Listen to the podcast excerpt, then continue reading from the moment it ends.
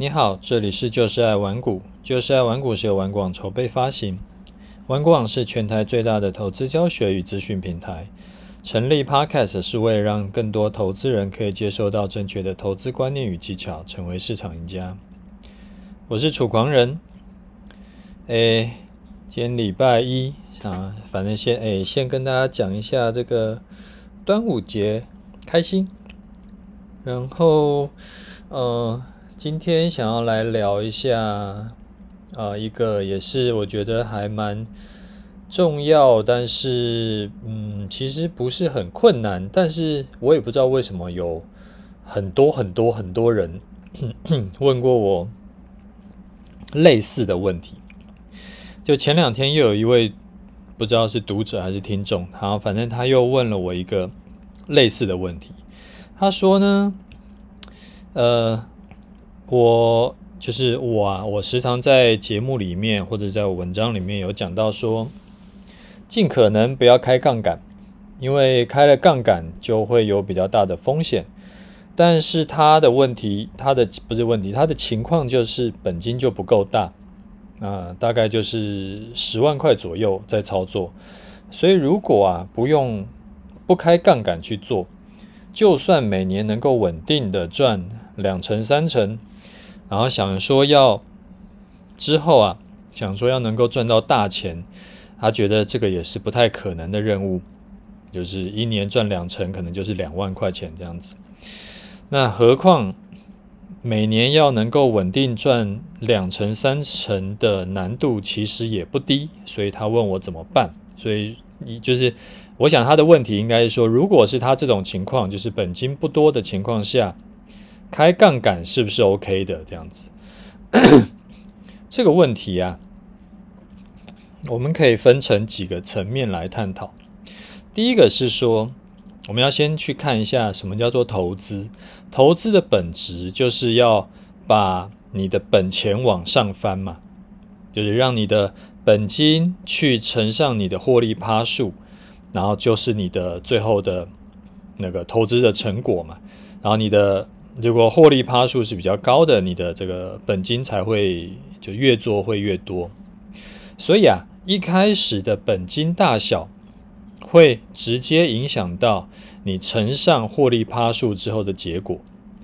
例如说，本金是十万，跟本金是一百万，你同样是一年赚两成，啊，隔年呢，本金就会分别成长为呃十二万跟一百二十万，然后光是呃就是像。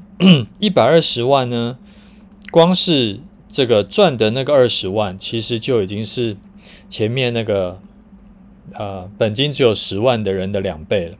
所以，如果你的本金是比较小的，要光是想要靠投资能够赚大钱，其实这个难度是很高的。但除非你刚好运气好，你是碰上这种像比特币这种翻很多倍的。但是这种人比例很小啦，那挂掉的比例比较高。那现在在台面上还活着，这很多都是幸存者偏差，所以说我们就先不讨论。而且要重新再复制的难度也是很高的。你说，诶，下一个又要再涨一百倍的或者一千倍的这个标的是什么？其实这是很难回答的事情。所以要把获利往上翻。然后本金乘上投报率就是获利的话，其实不是只有冲高投报率一条路，你也可以去想办法增加本金，而且这个是风险更小，但是同样有效的路。那增加本金的方法就很多了嘛，例如说，你可以想办法。借由跳槽，然后争取到更好的薪水，或者是学习一些专业技能，然后做一些呃赚钱效率更高的工作，等等等等的。那这个就呃，这个就不是我们这一次想要讨论的主题啦。这个之后有机会可以再跟大家聊。但是这边我先呃。多讲一句，就是我比较不建议去创业啦，因为那个风险太高，然后挂掉的几率太大，而且一开始很有可能你就得要先烧一大笔钱，然后嗯，大部分人创业也都是失败的，所以说这个要想要增加本金的话，不要用创业这一条路，这个不是很不是，诶，就是胜率比较低啦。然后另外呢，我也不建议你在投资的获利模式还没有稳定的情况下去押房子借钱，因为虽然说押房子借钱的利率很低，但是你要考虑，如果因为你讲，因为这个投资获利获利的模式还不稳定嘛，所以要考虑到如果钱赔光要怎么办。所以第一条路啊，就是要想办法增加本金。那这边有个小提醒，很多人会把投资跟抢银行搞混。抢银行基本上就是干一票就够了，也不太可能会干第二票。但投资不是，投资是长期的。期限呢，大概跟呃养小孩跟或者是婚姻差不多，都是几十年起跳的。你看，要把小孩养好、养成才，他以后能够照顾自己，然后做一个有能力，而且他要是一个正直的人。我想，一般的爸妈也不会妄想说，能够我只要做一件事情，我只要做一次，我就能把小孩养好，而是需要做很多很多的事情，投入很多的资源。做很多年才有可能养好小孩嘛，所以做投资也是一样的。那 那，因为我常常看到很多投资人，他真的是很想要毕其功于一役，这一次没赚到，然后他就觉得可能没有下一次的这种奇怪的想法。那个那那种叫做抢银行，那个不是做投资，所以这个是一个小提醒。好。那同时在增加本金呢，同时我们也可以开始去想如何去提升投报率。提升投报率的第一步要该怎么做？是开杠杆吗？其实不是，在开杠杆以前呢，你必须要先能够建立你的获利模式。你就这一套这一套方法能够长期做下来都是赚多赔少，你才有开杠杆的资格。假设你是做短线，你每一周都会进出好几次，这种至少要好几次的这一种，那你近三个月的获利要能够是正的。如果你是做波段的，可能一次进出就是一个月、两个月、三个月的这种，那你就要近一两年都要是正的。当你的呃这个操作模式固定了，而且你固定就照着这一套方法去做。你都能够赚多赔少，你才有开始开杠杆的资格。那如果说你的获利模式还没生出来，你就不应该想着说：“哎，我要先开杠杆。”因为那那样子做下去，只会让你赔更多钱而已。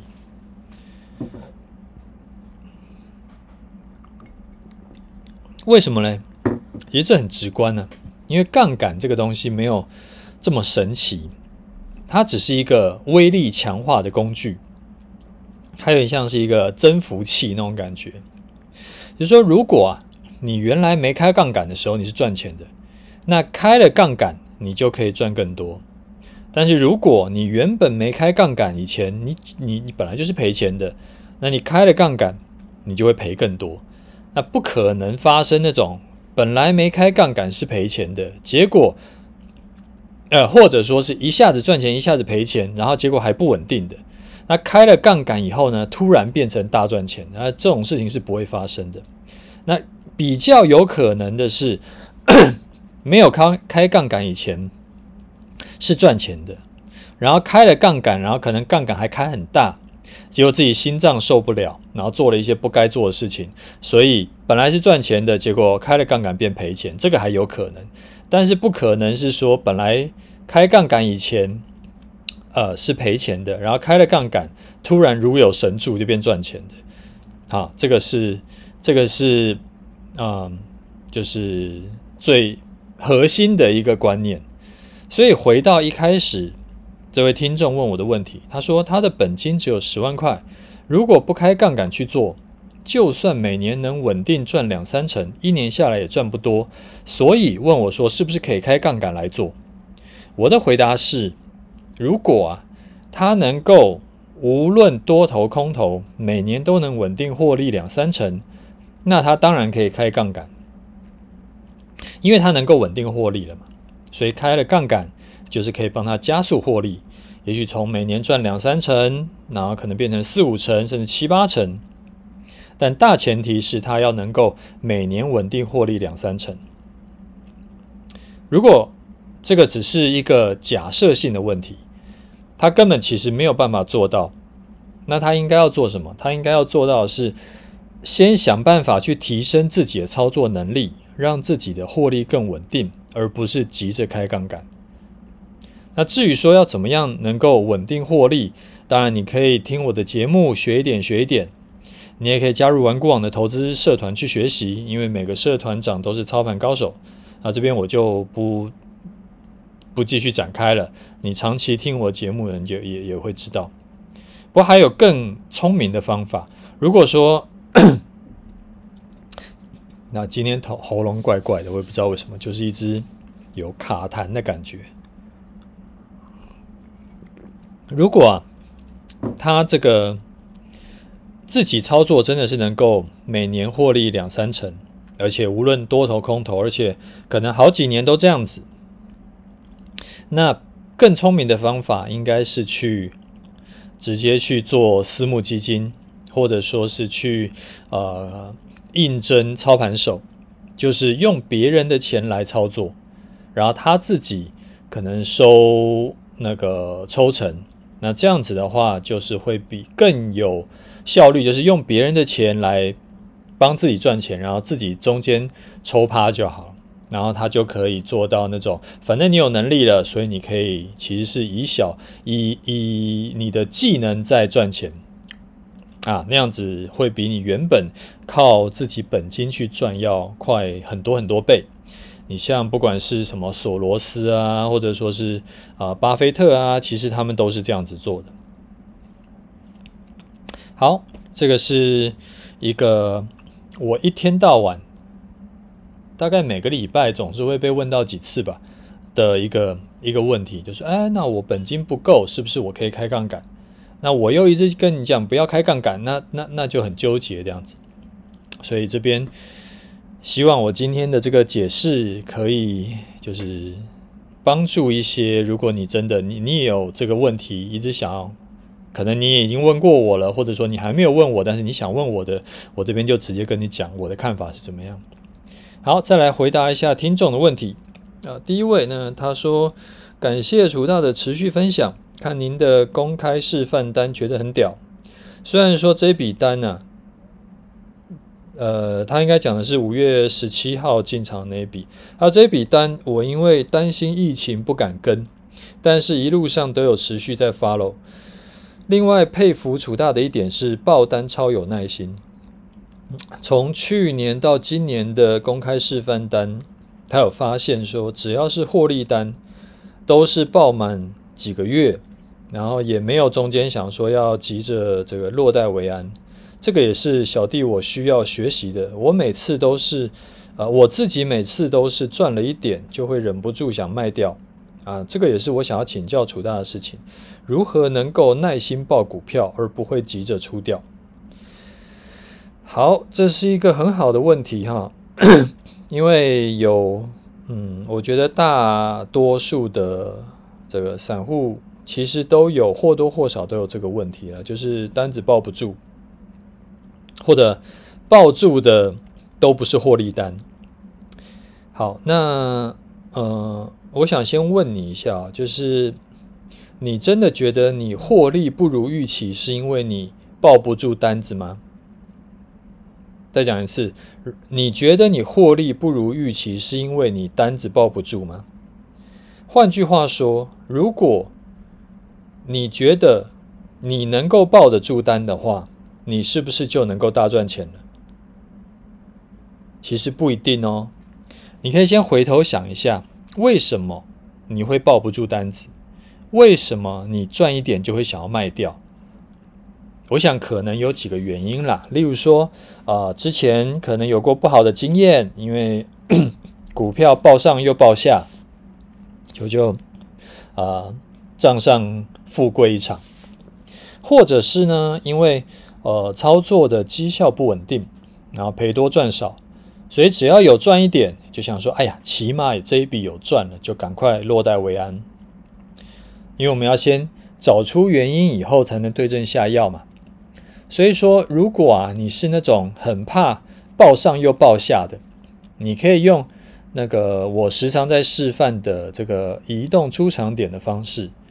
那用这个移动出场点呢，你永远不会卖在最高点，但是你起码会卖在相对高点，就是你会你不会发生那种啊。抱着上去，可能从呃三十块涨到一百块，然后又从一百块跌回三十块，所以就是完全最后没有赚钱，甚至还赔钱。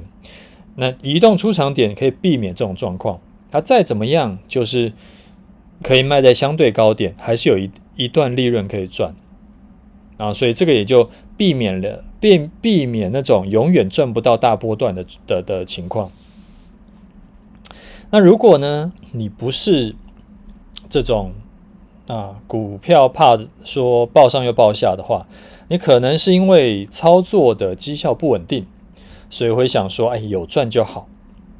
那你应该要先去学一下怎样能够有比较稳定的操作操作方式，而不是说想说去调整你的心态，因为这个不是心态的问题，这个是投资能力的问题。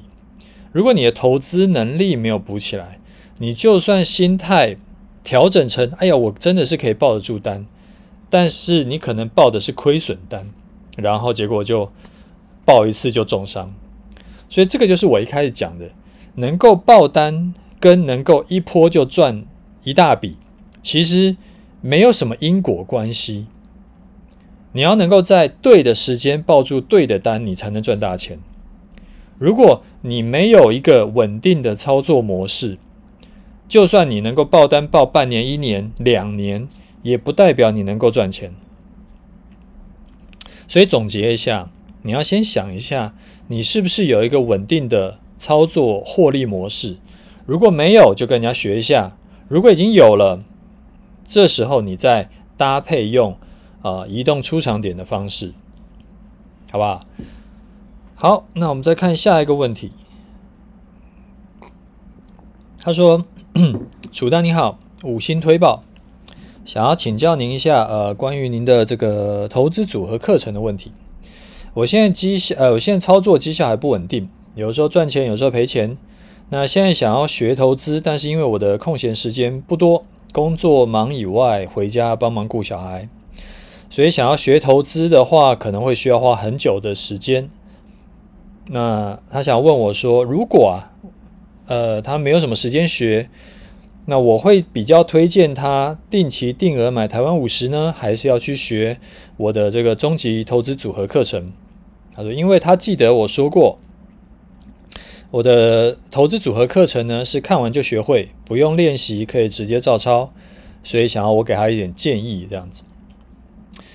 好，呃。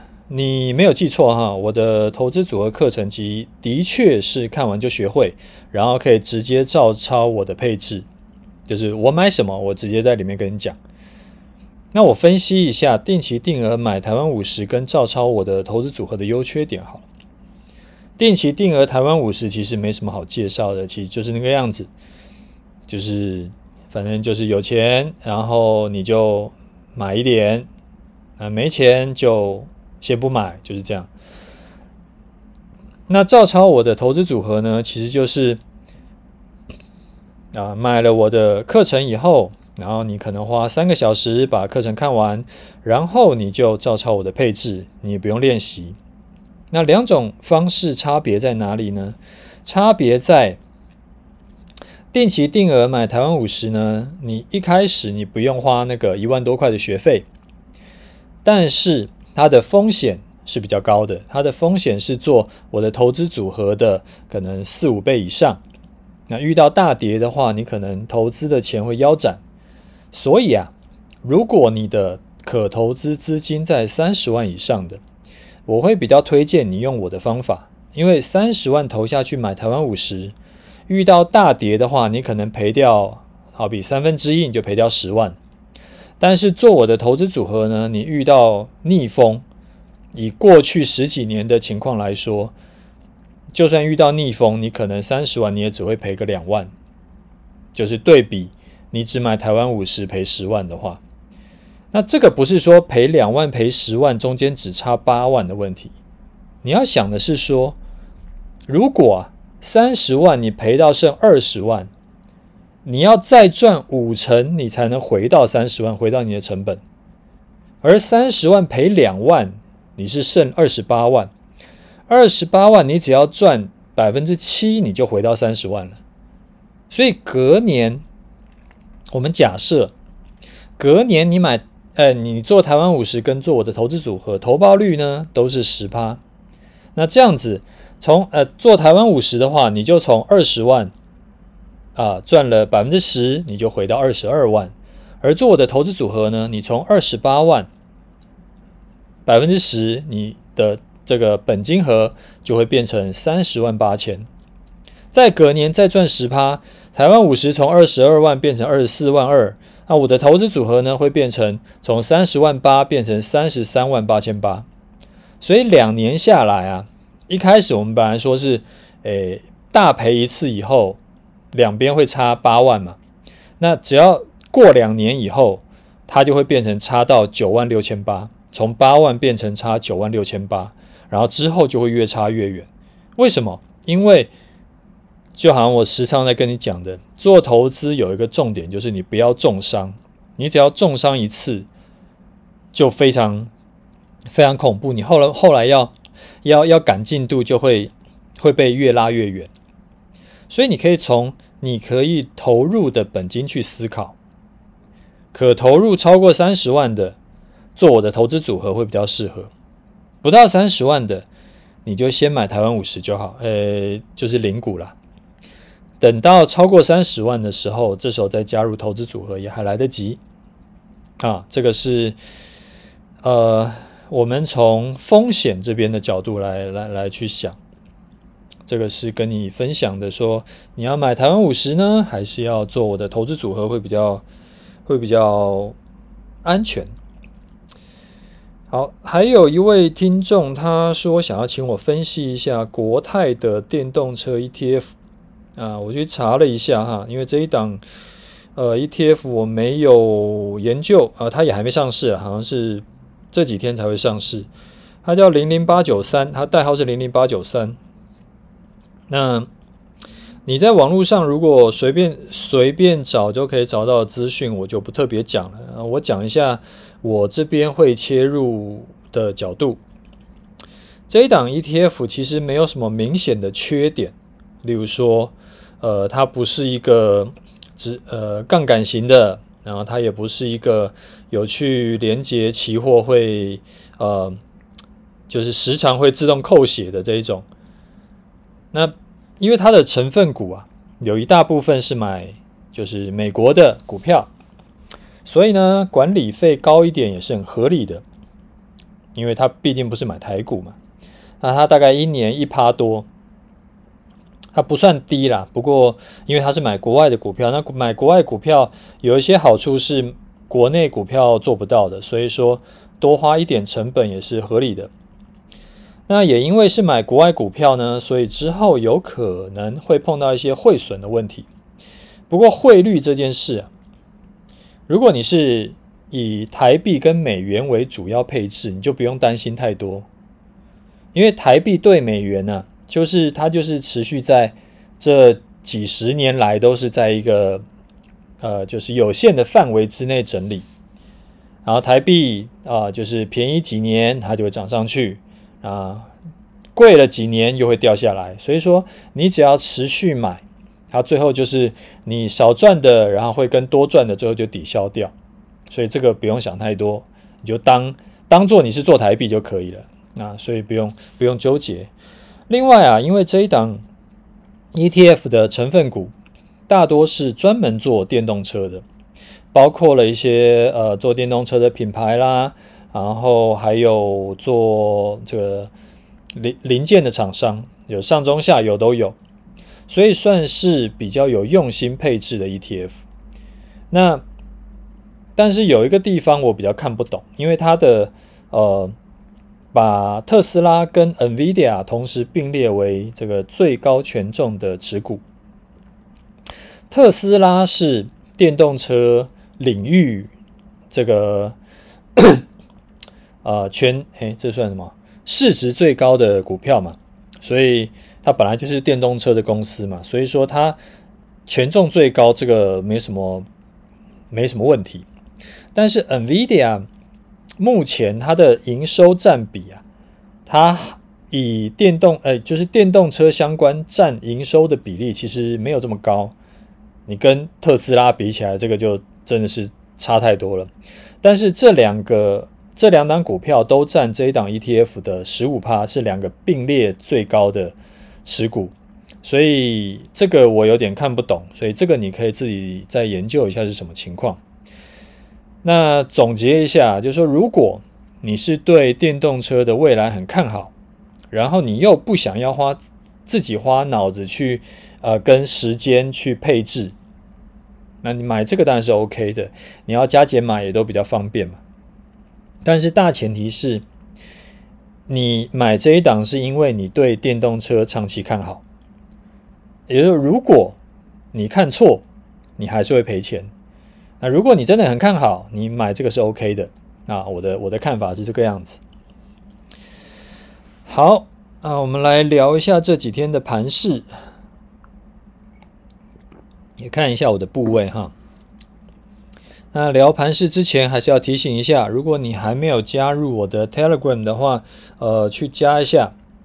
最近放假放很多，然后最近 Telegram 的那个人数增加的就比较慢，所以这边呼喊一下啊，就是如果呃你对于说有的时候。想要多学一点操盘技巧的，我会时常三不五时，几乎有开盘的时候吧，我大大多数时间都会在 Telegram 分享一些呃今日看盘的技巧啦，或者说是一些盘势的的看法啦，等等等等的。啊，如果说我有我有嗯紧急会需要调整我的部位或调整一下我的看法，我也会在 Telegram 里面讲。那我的 Telegram 的资讯有放在我的那个节目的资讯栏里面，所以大家到时候可以加一下。好，呃，之前有讲过，在这一次台股大跌的时候，我之所以敢在低点进场，是因为那时候看到全球主要股市大概只有台股吧，是因为疫情爆掉，所以独弱。那可是看到别国那种比我们严重一百倍的股市表现，其实呃就是股他们应该说别国疫情比我们严重一百倍的他们的股市表现呢，其实没什么受影响。像印度那个死掉的真的是超多人的，然后可是他们的股市还持续创新高，所以说台股当然也没有道理会独弱嘛，所以我那个时候才敢逢低进场。但是现在台股慢慢嘟嘟嘟也已经涨回到原本的高点附近了，它涨到呃礼拜五的时候涨到了一万七千两百点以上，它就已经没有很明显的落后补涨行情了。所以之后啊，如果国际股市走弱，台股当然也会跟着走弱；国际股市走强，台股很可能也会跟着走强。所以现阶段就叫做已经恢复到正常状况，就是跟国际股市会比较同步。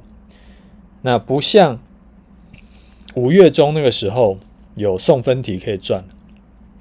那盘势从五月中落底反弹，反弹大概半个月以后休息了一周，然后再开始走第二段的上涨。不过因为上周四五的上涨有点弱。那可能有很多原因啦，那好比说，呃，即将遇到这个端午连假啊，或者说，呃，有市场上有传出有通膨的问题等等等等的，反正就是涨得有点弱，所以目前呢，我的看法就是，多头虽然占优势，但是大家都还是怕怕的。啊，不过怕怕的也不一定是坏事，因为行情总在半信半疑中成长嘛。啊，真的要是没有人怕了，反而会随时会崩盘。好，这一段呢叫做看法啊。下面我们来讲做法。那如果说你是新的听众，这边也稍微跟你讲一下，为什么会分成看法跟做法呢？因为看法可以常常变，然后可以有很多种，但是做法只有一种，而且做法一定不能模棱两可。你像我刚刚讲的这一大段，其实要怎么做都可以，因为上面讲的那一大段其实很模棱两可，叫做看法。但是我下面跟你讲的做法，我会讲得非常精确。就是一百个人来看，都只有一种做法。好，我先讲一下我的部位。我的我的部位是在五月十七号早上十点买的，然后那个时候大盘呢在一五六一零，台湾五十在一二七点八。到上个礼拜五收盘为止，我的呃，这以大盘来说，我账面上是赚了一千六百零三点，台湾五十账面上是赚了十点三块，大概百分之八。那上面有。呃，不是上面，上次啊，上次的节目有说过，我的出场策略有调整，从原本出场参考是一六六零零嘛，那现在改成以月线当做参考。出场策略呢，就是月呃收盘跌破月线，隔天中午站不回去就出场。那上次也有说过为什么会调整，啊，我就不再重复了，所以有兴趣的自己去听上一集。那月线呢，还是持续上涨的。那周五的月线来到一六七一五，然后后来发现说，它大概这两天看起来都是一天会增加七十点，所以再过几天呢、啊，如果大盘还是在这个一二七附呃一七二零零附近在那边整理的话，没什么涨跌的话，那那个月线因为每天会增加七十点嘛，所以。会很快的会追到，那也许到时候，哎，我也许不小心就哎准备要出场了也说不定。不过这个就等到时候碰到再说，现在还不用想那么多。你目前还有好几百点的这个，哎，大概还有五百点吧，五百点的这个缓冲。那之前如果你是担心说有呃，就是上面有很多解套，呃，就是套牢卖压。那现在也可以不用担心了，因为之前在一万七千两百点以上成交的筹码其实不多了，就是也没几天是在一万七千二以上了，所以成交的筹码也不多了，所以套牢的筹码也不多了。那套牢筹码不多，解这个想要解套的卖压自然就不会重，所以之后啊，我们就可以。呃，单纯的去看像国际股市给不给力就可以了。那疫情呢？呃，对台股的影响会越来越低了。那基本上到现在已经算是超级低了。所以说，可以不用管疫情之后的变化。